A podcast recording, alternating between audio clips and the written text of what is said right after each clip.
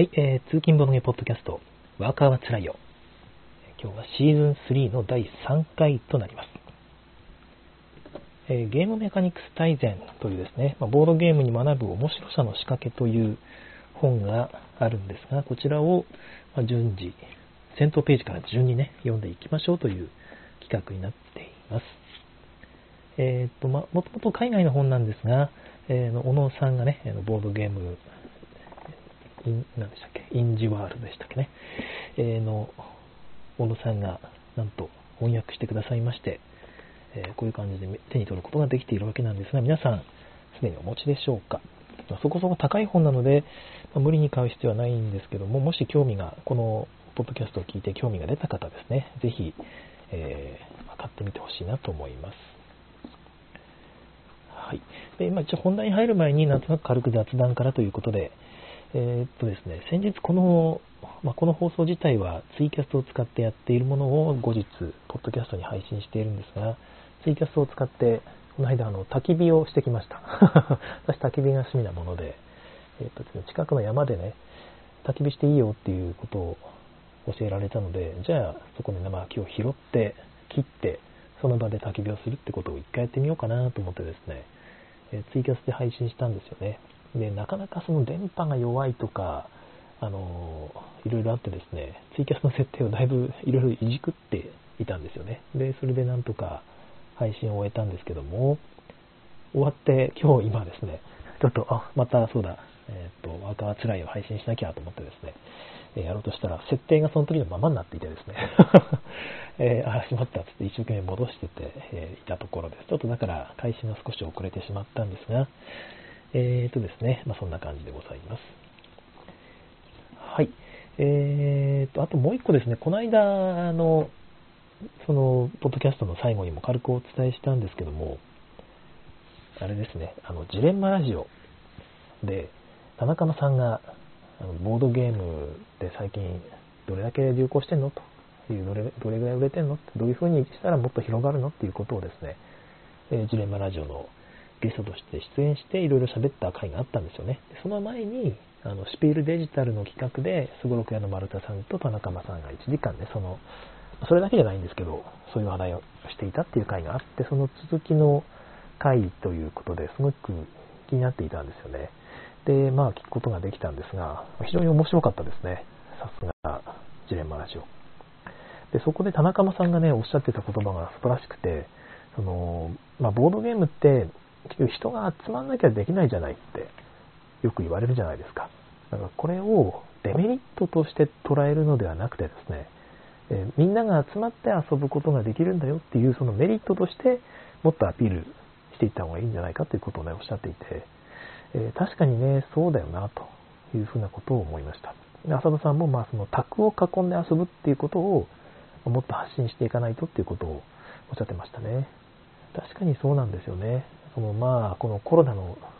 ことがあって、なかなか集まってっていうことが難しいっていうのもあるんですが、それでもちょっと集まって遊ぶっていうことはあるはずで、まあ、そもそも家族だったらね、えーまあ、毎日顔を合わせてるわけですから、そのみんなで遊ん集まってワイワイとこう楽しめるんだよっていう楽しみがあるということをもってこうアピールしていければいいですよね。だから人生ゲームとかその子供でも遊べるっていうものもあるんですが、あまりにもその子供、子供しすぎてないというかですね、大人だけでも楽しいゲームっていうのはたくさんあるし、で子供も意外と、その、そんなサイコロ振って前に進めるだけの運ゲーではなくて、意外とちょっと考える要素があるゲームでもちゃんと楽しめるんだよっていうことを、なんかもっとね、こう広めていければなという気がしましたね。うん。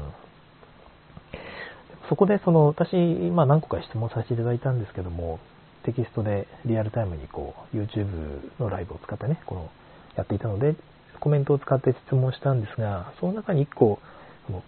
海外のボードゲームのテーマとかね、アートワークっていうのが、日本のその、まあ、一般の人たちにですね、馴染まないっていうのはあると思われますか？ということを、まあ、聞いてみたんですよね。皆さんどういうふうに思思っているのかなと思って。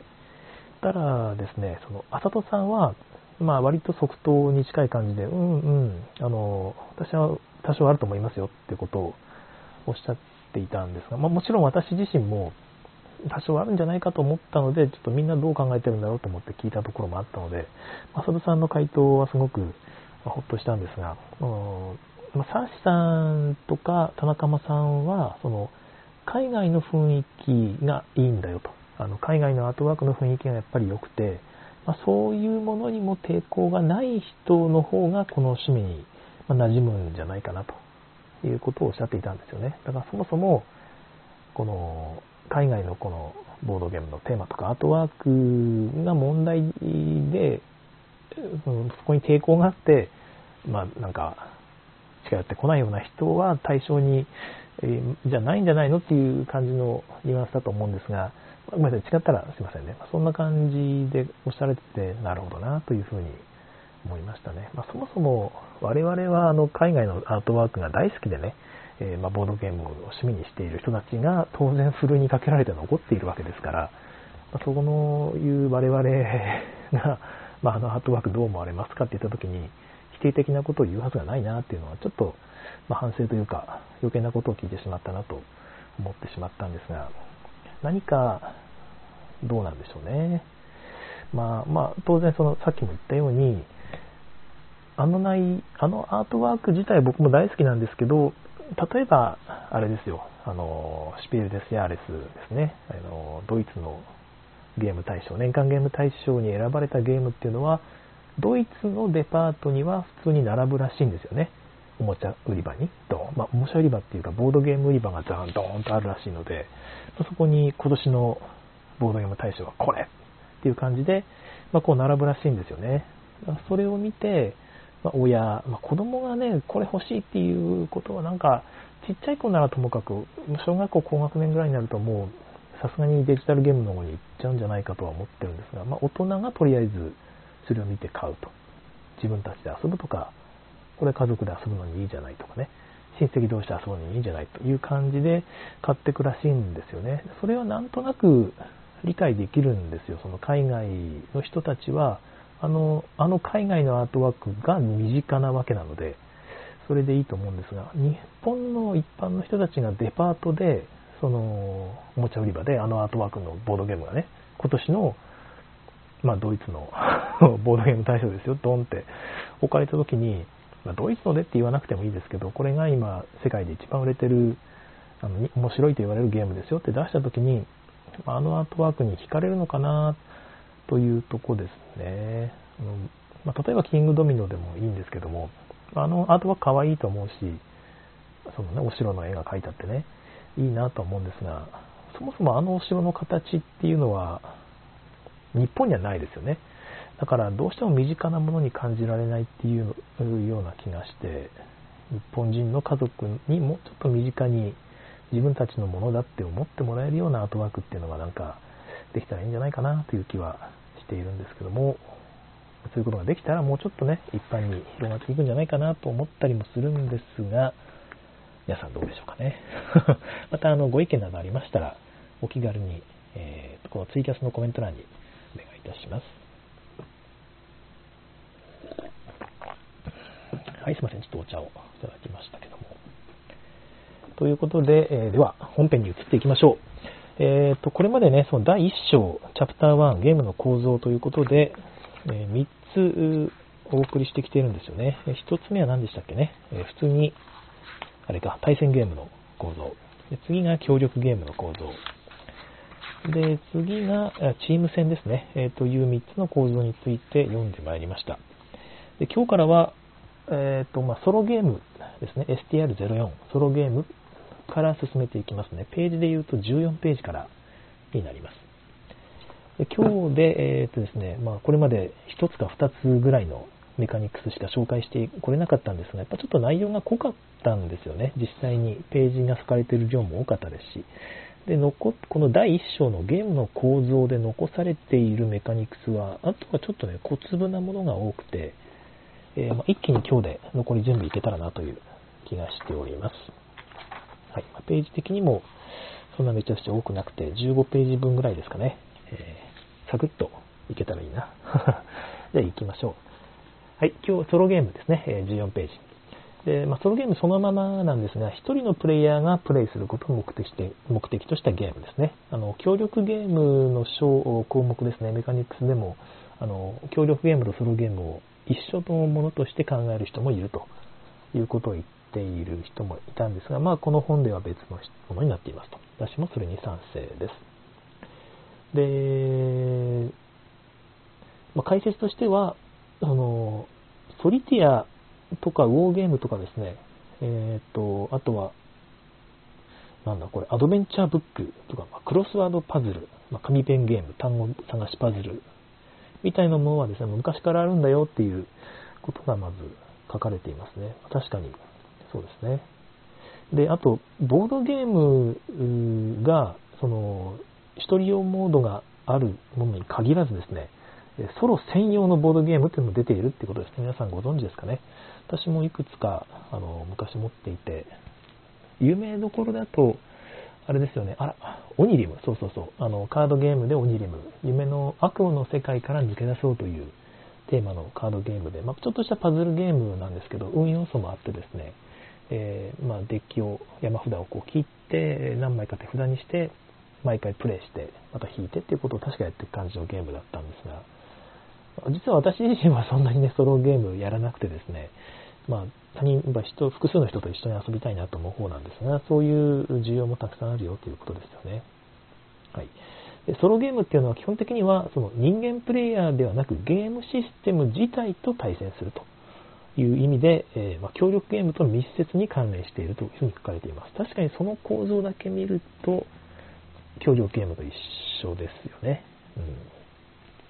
まあ、チーム戦みたいな形で、まあ、そのチーム内で協力するっていう形もあるんですが、まあ、単純なチーム戦ではない協力ゲームだと、確かに、えー、対人間ではなく、対ゲームシステム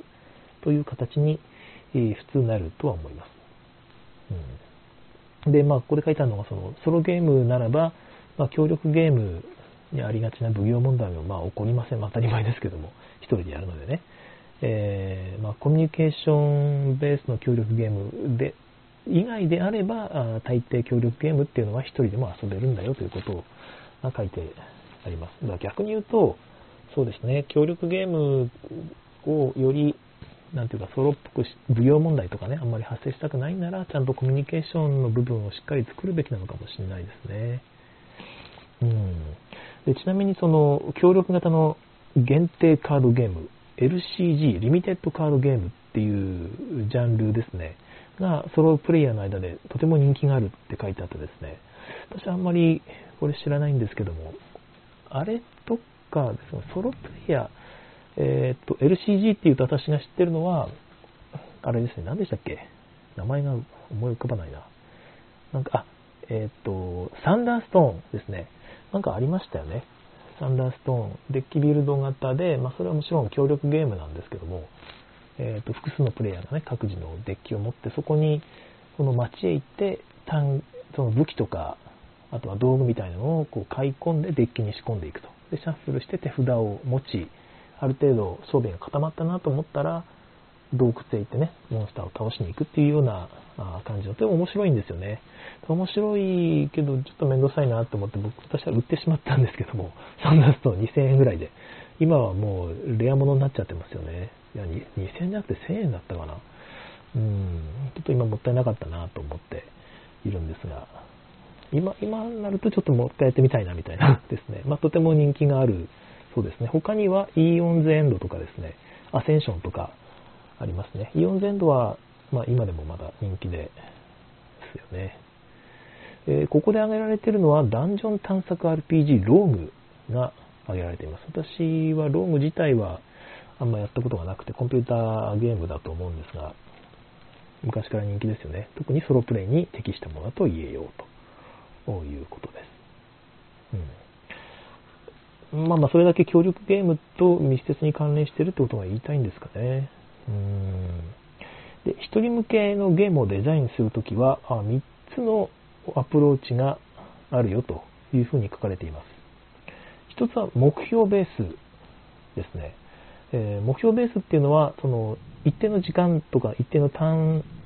数ですね、が決められていて、その間にその目標の勝利点を達成しろということが勝利条件になっているゲーム。で、普通に、普通、複数人の協力ゲームにも、まあやっぱり似ていますよね。そういうメカニクスの、メカニクスっていうかそういう構造を持った協力ゲームっていうのはあありますよね。うんでこういうゲームにする場合っていうのは、大体その、プレイヤーとは別の悪役的な立場のものが用意されるというふうに書かれていますね。ただ、あまあ、その、相手っていうのは自動化された人間プレイヤーではないという感じです。ちょっとこの辺は具体的なゲームがなんかこの著者の頭の中にあるんですかね。とりあえず、ま目標ベースっていうのはそういうその一定の単数内に目標の VP を達成するようなゲームだよということみたいです。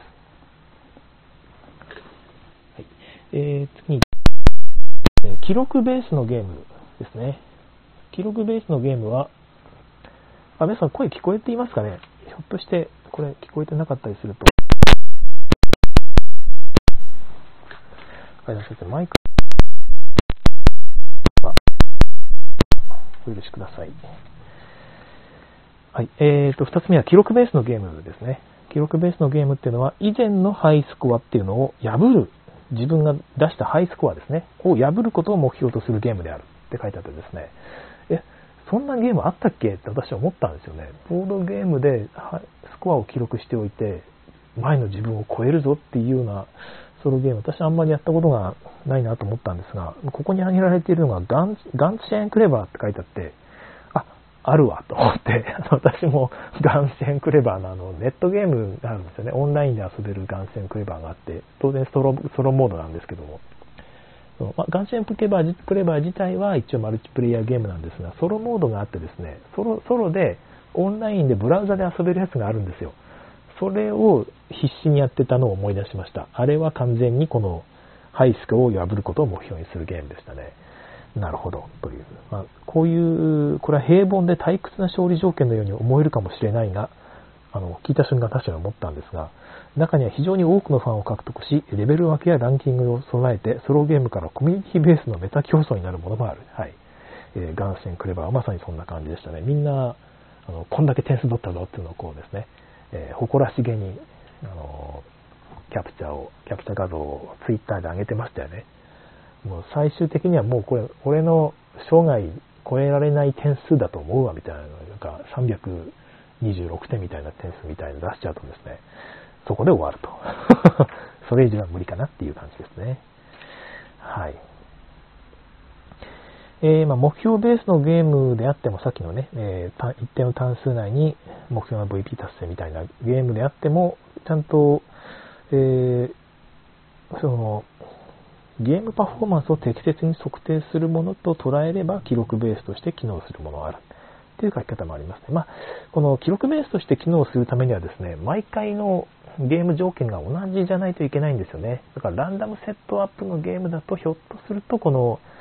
えー、目標ベースのゲームでランダムセットアップだと、それは記録ベースには向かないかもしれないですよね。今回の盤面は点数たくさん取れるけど、今回は取れそうにないなみたいなことが起こっちゃうので、なかなか難しいですね。私が作った果物集めっていうゲームがあってですね、これ、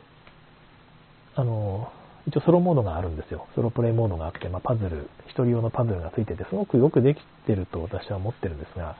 これなんかは完全に目標ベースですね。えー、まあ、一定の単数ってやると、一人で単数をこうね、今、1ターン目、2ターン目とかこうカウントしていくのめんどくさいと思ったので、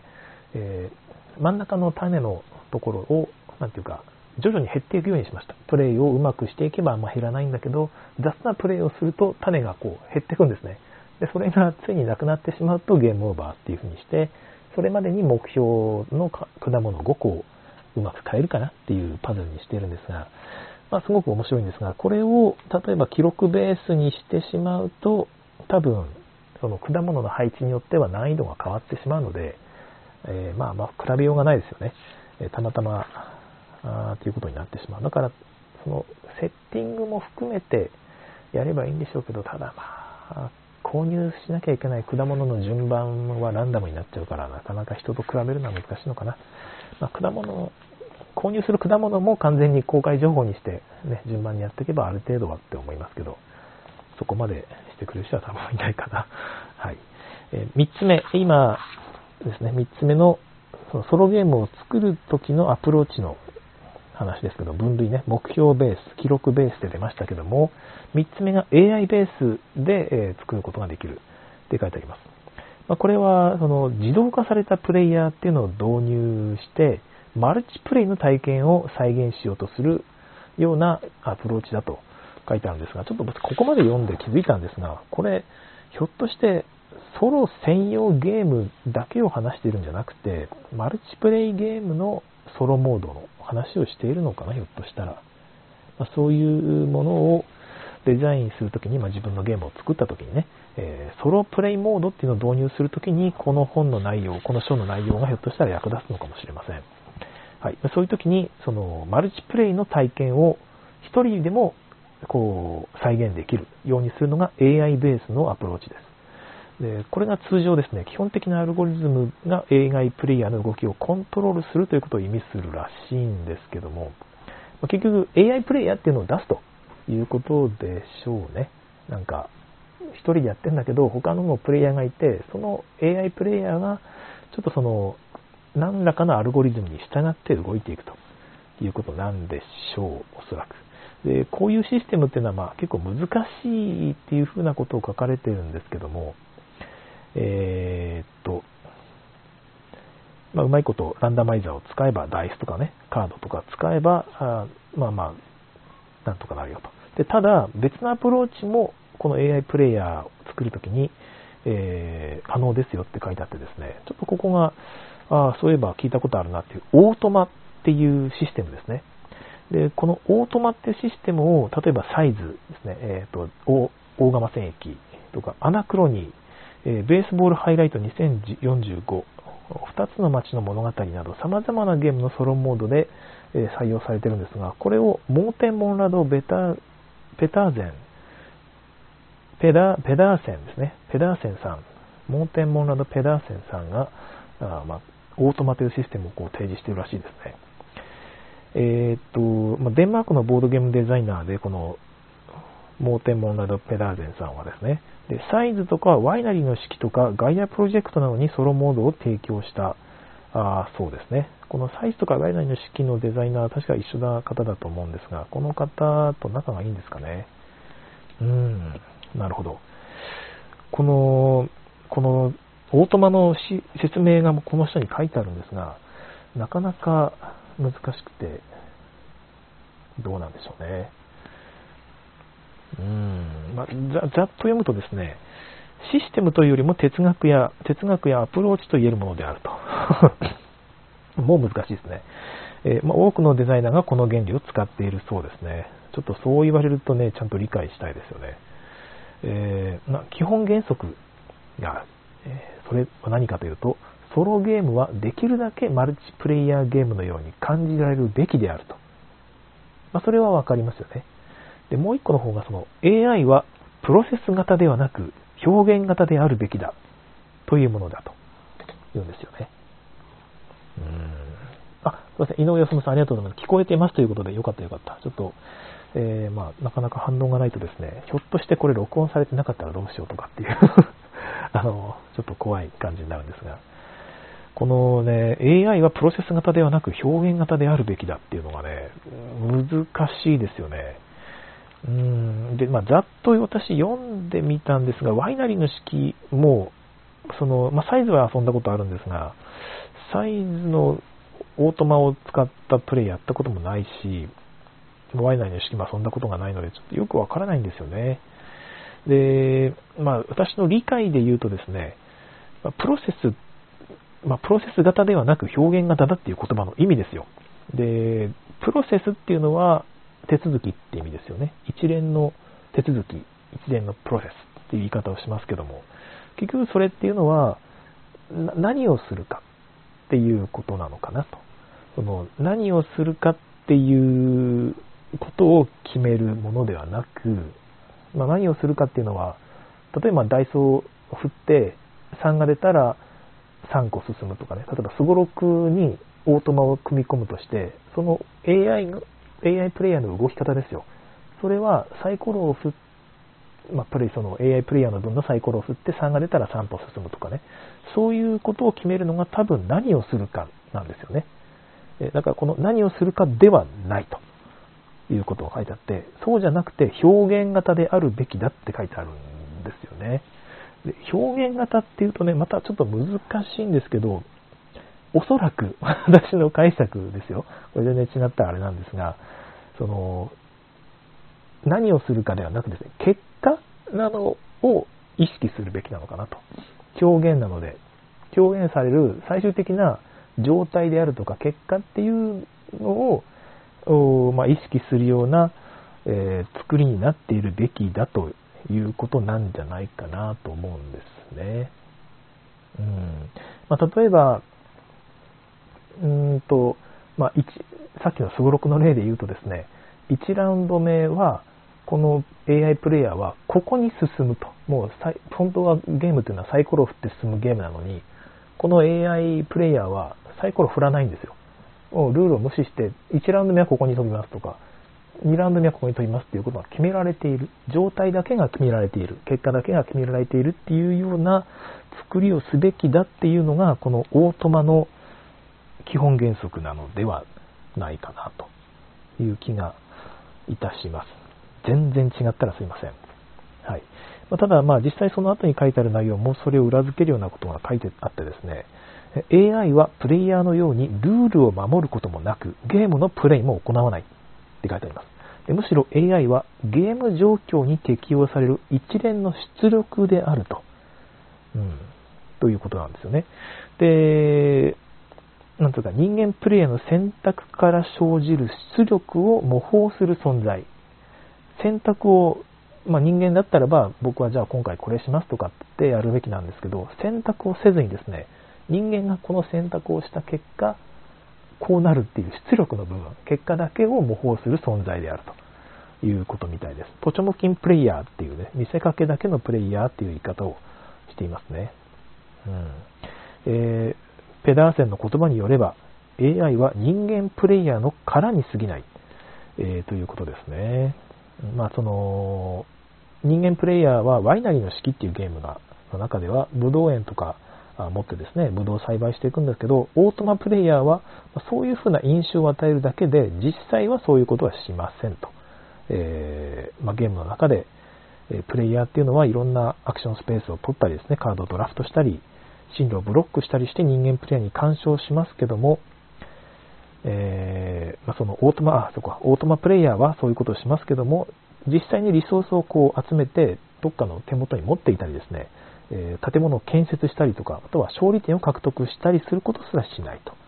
いうことみたいです。わかりますかね？はい。なんとなく分かったような気になって次に行きましょうかね。えー、ソロゲームを楽しむコミュニティっていうのは、まあ、活発に成長してるらしいので、まあ、マルチプレイヤーゲームをもし作ったらですね、まあ、後からでも良いので、ソロプレイルールっていうのは後で自作してい、えー、くと、その、まあ、そういうの好きなコミュニティっていうのがずっと遊んで意外なほどの交流を続けていくのだそうです。はいまあ、そういうことで、市販のマルチプレイヤーゲームにソロモードを加えることは望ましいことだと言えますと。まあ、その実際そのソロ専用ゲームですよね、えー、いくつかロビンソン漂流記とかホステージネゴシエーターなどの多くのゲームが成功したということで、そういうたった一人のプレイヤー向けでも十分な市場が存在することも分かってきたというふうに占められています。ま逆に言うと、そんなね、需要あんのっていうふうにちょっと思われていたんでしょうね。私もちょっと意外ですよね。えー、まあ、そういう人は意外といるので、全然一人専用ゲームはありですよというのがこの章の締めでございました。はい。えー、まあ、そのまま次行きましょうかね。えー、STR05、準協力ゲーム。あ、そうそう、前の章の話であっても、どんどんコメントしてくださいね。えー、いつでも大丈夫です。準協力ゲーム、セミクプレイティブゲームズ。勝者がいない場合、えーとかですね、グループが勝者になって、勝者になって終了する場合っていうのが、まあ、協力ゲームでもありますよね。えー全員負けましたとかあ皆さんの勝利ですっていう場合に、一人のプレイヤーが個人として、まあ、別に勝者として認め認められるというメカニクスです。なんか私もいくつかそういうゲームをやったことがあるような気がしているんですが、1個ぐらいかな、でもいくつかっていうか、ななんか1個ぐらいやったことがある記憶がありますけども、なかなかこういうゲームっていうのはどうなんでしょうね。ちょっとざっと読んだんですが、もう私もそんなに経験がないので、えー難しいですよね。うんそうですね。準協力ゲームっていうのは、あまあ、協力ゲームに似ていますということですが、まあ、結局協力ゲームの中に組み込めるメカニクスですよね。うん。その、ここで書いてあるのは、この、このゲームがうまくいくかどうかっていうのはですね、まあ、結局みんなが楽しく遊べるかっていうのは、ここにかかっているんだっていう内容ですね。例えばそれは、個人が損をしてでもグループが勝つという、なんつうか、メッシュ方向といいますか、自分よりも全体を、こう、というような、えーやり方が、そのグループ全体が損するよりも、実際に優れているだろうかという問題に対して、メンバー全員が同じ答えを持っているかどうかにかかっている。うん。なんかちょっとよくわからないですね。まあ、まあ、その、個人の勝利目標っていうのよりも全体を優先しなきゃいけないということをみんながちゃんと理解しているかどうかってことですかね。もしそこにプレイヤー間で相違があると、あ、そうかそうか、これは準協力ゲームだからか。うん。まあ、自分の目的があるんで、まあ、グループ全体が損してでも自分の目標を達成したいですっていうプレイヤーばっかりだと、まあ、全員が負けちゃいますよね。全体が敗北っていう感じで終わっちゃうので、確かにゲームが壊れますよね。うん。まあ、グループとして勝つことを好むプレイヤーては、うん、たとえ個人として負けたとしても、このような行為に怒り、みんなが不幸になってしまうと。ああ、その、自分の目的だけを優先するようなプレイヤーが一人でもいると、その全体で勝ちましょうっていう考えのプレイヤーですが、にとっては当然不不快ですよね。うん、なるほど。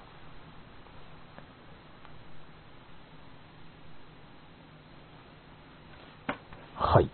えーで、こういうゲームっていうのは RPG と強く関わっているという書き換え方です。まあ、ここで言う RPG っていうのは、失礼。えー TRPG ですね。テーブルトーク RPG のことだと思います。これが準力協力ゲームと強く関わっている。確かに TRPG って、なんていうか、シナリオの達成みたいなね、お姫様を助け出すみたいな、大きい目標があるけど、基本的にはみんなね、自分のロールプレイが、とりあえず大事ですよね。逆にその TRPG を初めてやった人だと、ロールプレイに全然回らなくてですね、お姫様倒すんだって言って、えやっていくんですが、あの、そこしか見ない人もいるんですが、もう慣れてくると、シナリオを逸脱してですね、いや、俺のキャラクターは、そのお姫様を助けたいっなんてことは思わないはずだみたいな ことを言い出したりしてね、まあ、あの、ゲームマスターを困らしたりもするんですが、まあ、そういうことを考えると確かに今、さっき読んだような話とだいぶ合致しますね。うん。まあ、TRPG みたいなものを作ろうとしたときに、準協力ゲームっていうメカニクスのいろんな問題点とか、まあ、良さっていうのを意識すべき瞬間というのがあるんでしょうね。はい。えーと、準協力ゲームっていうのはデザインの研究における魅力的なテーマである。まあ、どういう点でっていうと、プレイヤーがゲームにどのように参加するかっていう点ですね。はい。えーっと、はい。プレイのあい、プレイの際に準協力ゲームを協力ゲームとしてプレイする。まあそういう時に個人の勝利条件を無視するか、一部のプレイヤーによる素晴らしいパフォーマンスを認める手段として扱うというようなことをすることで、まあその個々のプレイヤーが主張する勝利条件にしない、グループも多い。うーん。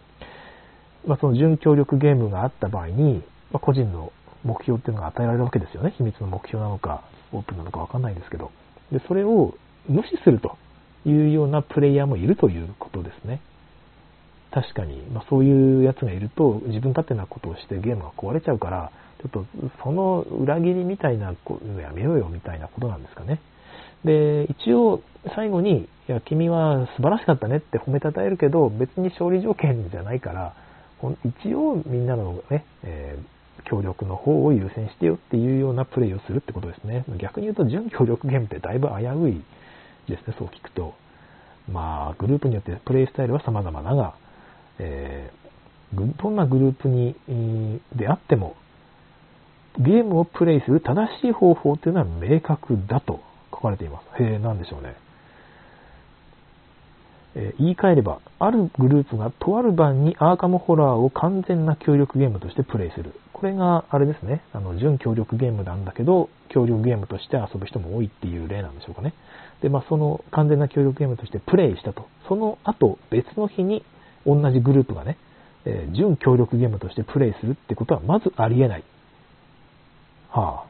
確かに。なるほど。え実際、個人の勝利条件だけを考えてアーカムホラーをプレイする人はほぼ存在しない。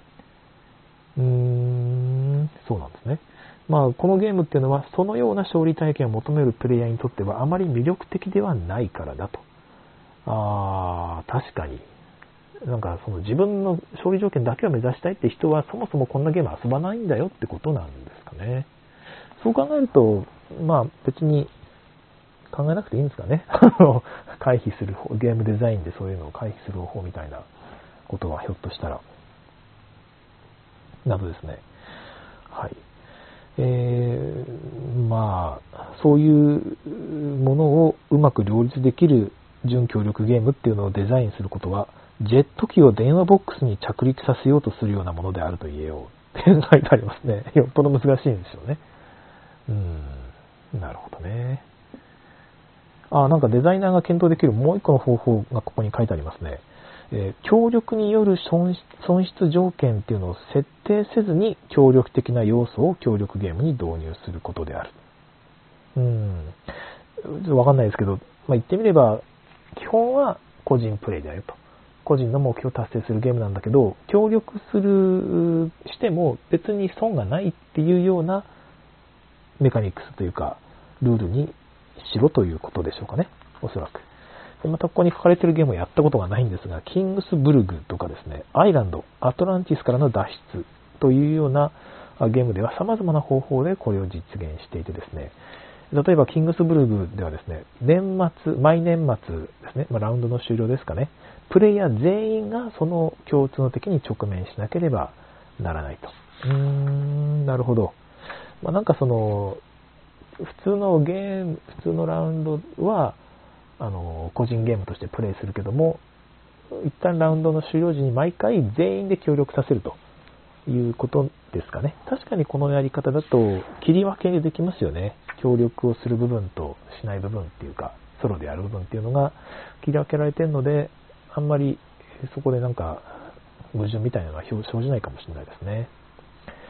アイランド、アトランティスからの脱出では、救命ボートなどのリソースですね、をプレイヤー同士で共有していると。そうすることで海の危険から逃げることが可能だということですね。あ、これって、放課後サイコロクラブで紹介されたあれかな？ちょっとルールをよく覚えてないですけども。こういう協力的な機会があると、もう、こう、インセンティブにまつわる混乱とかですね、どんなタイプのプレイヤーが参加しているかっていうのを考えて、えー、苦痛を感じることなくゲームが豊かになり、内部のドラマを作り出せるだろう。うーん、アイランドをやったことがないから、わかんないですね。もう一回放課後サイコロクラブを見直そうかな。えー、救命ボートからのリソースをプレイヤー同士で共有することで、海の危険から逃れる。こういう協力的な機会があると、まあ、混乱を避けれる。インセンティブにまつわる混乱を避けれる。うーん。なるほど。はい、ちょっとわかりませんでしたけども、まあ、そういうやり方があるということで、参考になるゲームとしてキングスグループ、アイランドというのがあるそうでございます。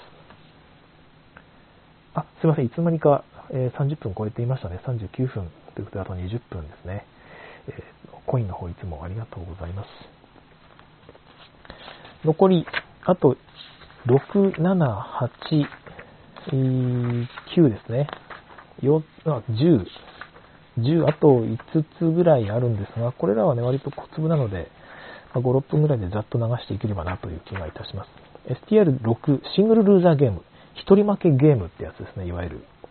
で、私最近だとこれ、死に滅裂ですね。あのー、カードゲームのやつ。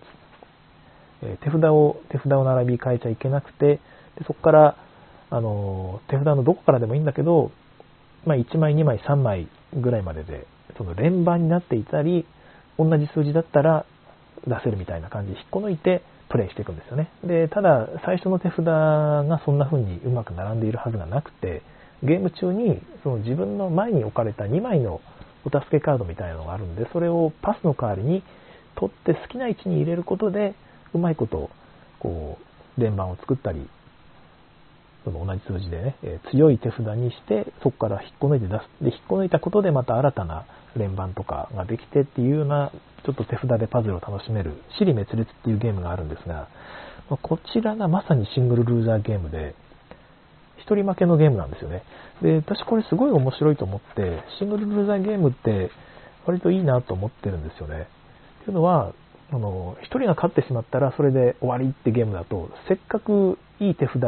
にしたのに、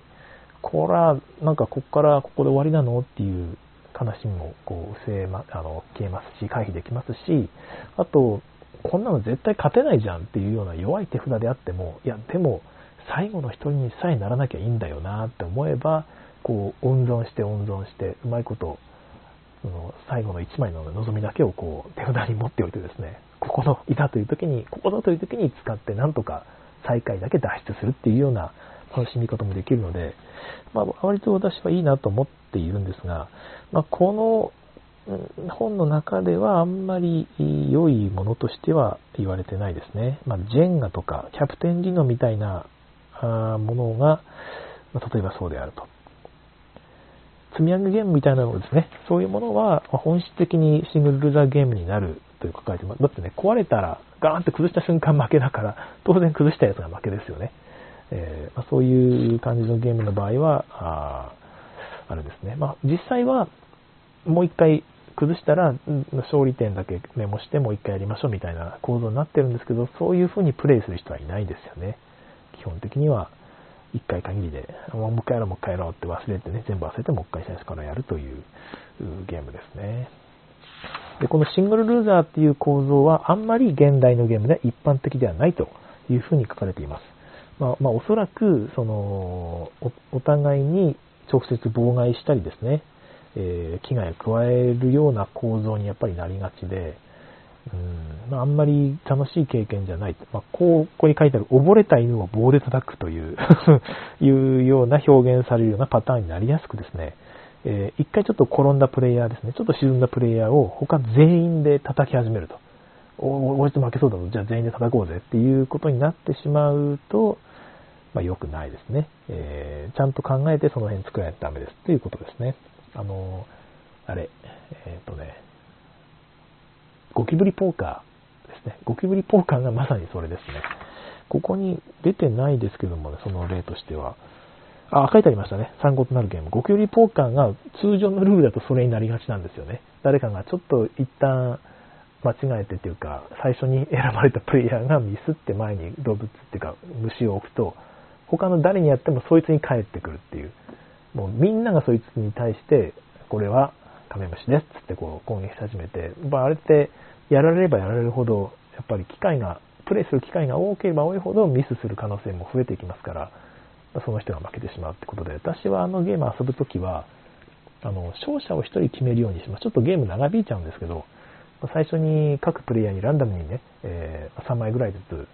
もう虫配っちゃって、その状態から、えっ、ー、とですね、誰か1人が負けたときに、一番持っている動物あの虫の数が少ないプレイヤーが勝利っていう風にすると、ある程度誰かが沈み始めると、ちょっとここで、えー、やめようぜって。えーこのままだとあいつ勝っちゃうぜってなってですね、ちょっとあいつを攻撃しようって、こう、ターゲットがどんどん移っていくので、あの、その間に意外とみんな拮抗して、最初に沈んだプレイヤーが勝つみたいなことが起きます。まあ、そういうふうに遊んだりもしていますね。はい、ということで、シングルユーザーゲームですね。まあ、これは、うんそのさっきの死に滅裂の件もあって、私は割といいこともあると思うんで、うまくね、えーそのマッチするようなゲームの場合は、恐れずに採用してほしいと思います。はい、えー次、23ページ、STR07、裏切り者ゲーム、うんトレイターゲームズというふうになっています。で、これがね、ちょっとまあ、もやっとしていて、そのチーム戦ゲームの一種、もしくは裏切り者メカニクスっていうのを伴う協力ゲームとして考えることもできますよ、みたいな書き方ですね。で、まあ通常裏切り者は他のプレイヤーを失敗させることで勝利を得ると。で、ゲーム開始時点では裏切り者が誰かは隠されて、えーいるということで特徴づけられるってことで、まあ、基本的にはから招待員得ゲームなんでしょうね。ここで言ってるのは。かチーム戦ゲームで途中でチームを変えれるみたいな。ちょっとあっちのチーム行くわっていうようなのは多分裏切り者ゲームにはならないんでしょうね。チーム戦ゲームで出てたじゃないですか。あの、なんです、エクリプスの協力っていうのがありましたね。チーム戦ゲームじゃないか、協力ゲームでしたっけ。まあ、あんな感じで、ゲーム中に、この陣営、このプレイヤーと僕協力関係結びます、同盟になります、みたいな、あと、裏切ることもできるんですけど、あれは、このメカニクスには多分含まれないんでしょうね。正体隠匿してないですから。うん。えー、まあ、その、このゲームを遊ぶときは、えーと、プレイヤー同士がどのように関わるかという全体的なパラメータが、えーとですね、まあ、協力ゲームのエンジンによって決まると。うん、ちょっと難しい言い回しでわかんないですけども。で、まあまあ、非対称の役割があるってことなんだろうなって思うんですけども、まあそういう感じなので、えーゲームの選択によって情報が生まれていき、まあ、人狼とかを多分イメージすればいいと思うんですよね。まあ、人狼が裏切り者ゲームかって言われると、まあまあ参考になるゲームに上がってるんでそうなんでしょうけど、まあ、自分はこれを知っちゃっているし、目的もこうなので、結局、まあ、そのプレイヤーが行うアクションとか発言なんかがずれてくるわけですよね、少し。本来の目的であるものと。あ、お前仲間だったらこんなことやらないはずだよな、みたいなことが起こってくると。あ、そうか、お邪魔者が多分分かりやすいのかな。お邪魔者なんかはそうですよね。中にお邪魔者は金、宝箱をに近づいているはずなのに失敗させようとする行動を取り始めるわけで、あと1枚で OK だっていう時にいきなりね、そこの道をバーンと塞いじゃうとかね、いうことをしだすと、お前裏切り者じゃねえかって途中でバレるという内容ですよ。で、そういう情報のこう差異がこう生まれてきて、まあ、それを利用して、まあ、あいつがそうじゃないかという推理、または告発、またはミスリードっていうことが行うことが可能であると。だから裏切り者ゲームを作るときはそういうことができるような仕組みなり、情報の与え方なり、役割のこう非対称性っていうのを作っていかないと、なんかまあ、よくわかんないねって。結局、あの、頭、なんだろうな、あの、顔色伺いっていうやつですよね。何の情報もないじゃんっていうゲームになりかねないから、うまくそこら辺作りましょうねってことだとは思います。たまにあるんですよね、同人ゲームで裏切り者がいるんだけどっていうこと言われても、いや、全然わからないですって。ここからどうやっていけばいいのっていうことがあったりして、まあまあ、そういうゲームが私が苦手なのかもしれないんですが、まあ、でも意外と私、レジスタンス・アバランとか人狼も割と好きですし、気軽に遊ぶなら好きですね。あの、お触り人狼を作った人間なので。あれこそでもまあ、あの読みようがない顔色伺いゲームではあったりするんですが、一応指を触られたら、あ今の指の温かさから考えるときっとあの人だみたいなね、こう言いがかりをしていくことができるゲームなんで、そういう意味では一応推理ができるようにはなっております。ミスリードとかもね、なんか触られた、自分が本当はね、人狼なんだけど、触り人狼指今触られたんだけど、多分今の触り方は女の子だよ、みたいなね、えー、勝手なミスリードをすることもできますので、ぜひ楽しんでいただければなという気がしますが。はい。えーとですね、えー、チーム要素には、あチーム要素によって、まあ、チームっていうのが当然存在しますよね。裏切り者なんですから。そのチームという要素によって公然の秘密である協調のための選択肢というのが両陣営に用意される。うん。まあ、協調っていうような目的がなければ当然裏切りも起きないですから、これはまあ当たり前でしょうね。うん。はい。で、こういうデザインでは不明瞭化というレイヤーを加えてですね、えー、不確実性とミステリー性を確保する必要があるだろう。うん例えば、デッド・オブ・ウィンターっていうのはですね、誰がどの危機カードの回避に貢献したかっていうのを隠してしまうみたいですね。危機カードをまあ、回避するために、なんかこう、みんな手札かなんか出していくんですかね。でそれを多分裏向きで出すんでしょうね。わかんないですけど、私もそういうゲーム遊んだことがあるので、でうまくこう、回避できましたなんだけど、誰が回避に貢献したかわかんないから、あ、書いてありますね。各プレイヤーがプレイしたカードをまとめてシャッフルしてから公開するという手順を取る。うん、いいじゃないですか。私もね、こういうゲーム作りたいと思って、割と考えてることがあるんですが、いいですよね。おー、なんか、誰が出したんだ、このカードはっていうあれですよね。えー、はい、大事。で、この裏切り者ゲームを作るときに大事なのが、その、裏切り者の正体が判明していく段階があるじゃないですか。で、その時にどのようにゲームがプレイされるのかっていうのをちゃんと考慮していかなきゃならないよということですよね。で、序盤は当然誰がどの陣営に属してるかわかんないっていうことがすごくその緊張とサスペンスを生んでですね、起爆剤になっていくわけですよ、ゲームの。で、ただ、どっかで裏切り者が判明してしまった時、それでもまだゲームは面白いままでいられるかどうかというのが、えー、まあ多分肝になるんじゃないですかね。まあ、判明してしまったらそれで終了ってするのも一つの選択肢ですし、また裏切り者が分かった後も、そこからまたね、別の展開が待っているならば、またいいですよね。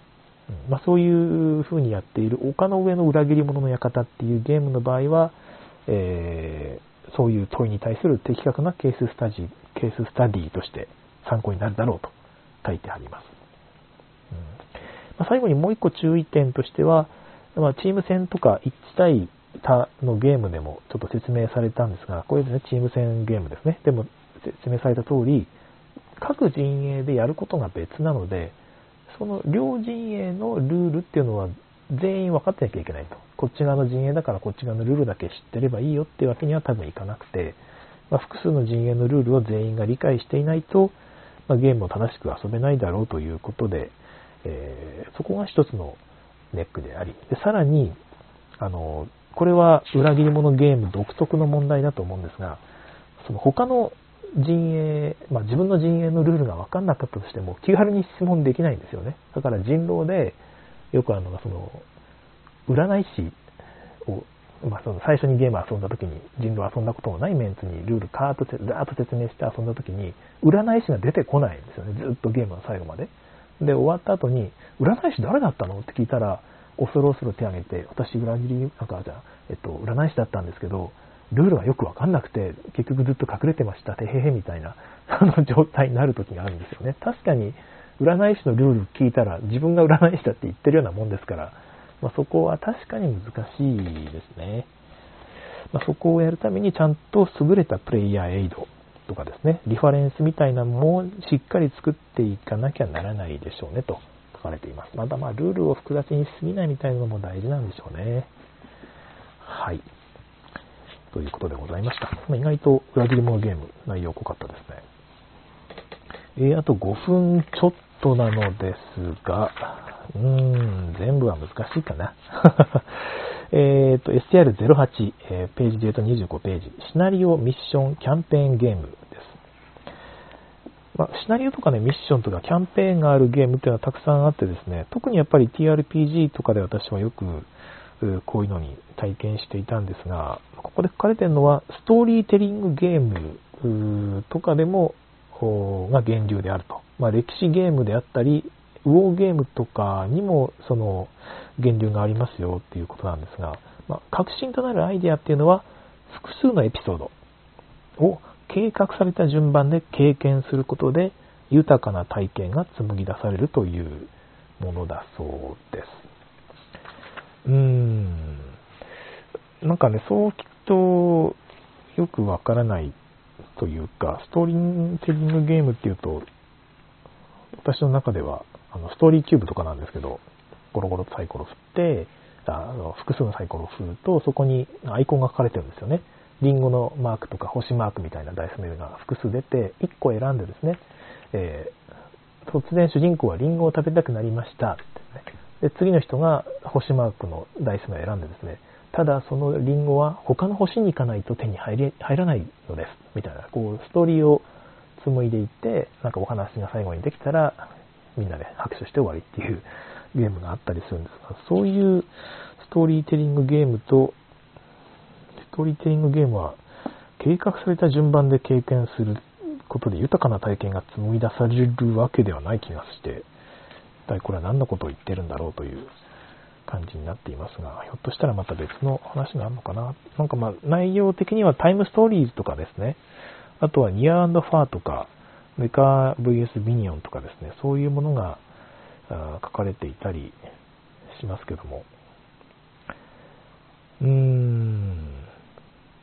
その、後半、この章の後半、この章というか、このメカニクスの後半の方に書かれているのが、拡張で電力会社のとかね、そうあとチケットライドとかの拡張がそれに対応するんだよみたいなことが書かれてるんですよね。このシナリオ、ミッション、キャンペーンゲームのメカニクスに含まれているんだよっていうのが書かれていて、結局、あれなのかな、この概要に書かれている様々なマップとか開始時のリソースとか位置、えー、例えば勝利や敗北の条件などに適用できるってことが書いてあって、まあ、そういうのは確かにマップを変えたりしている電力会社チケライあたりに相当しますよね。拡張に相当しますよね。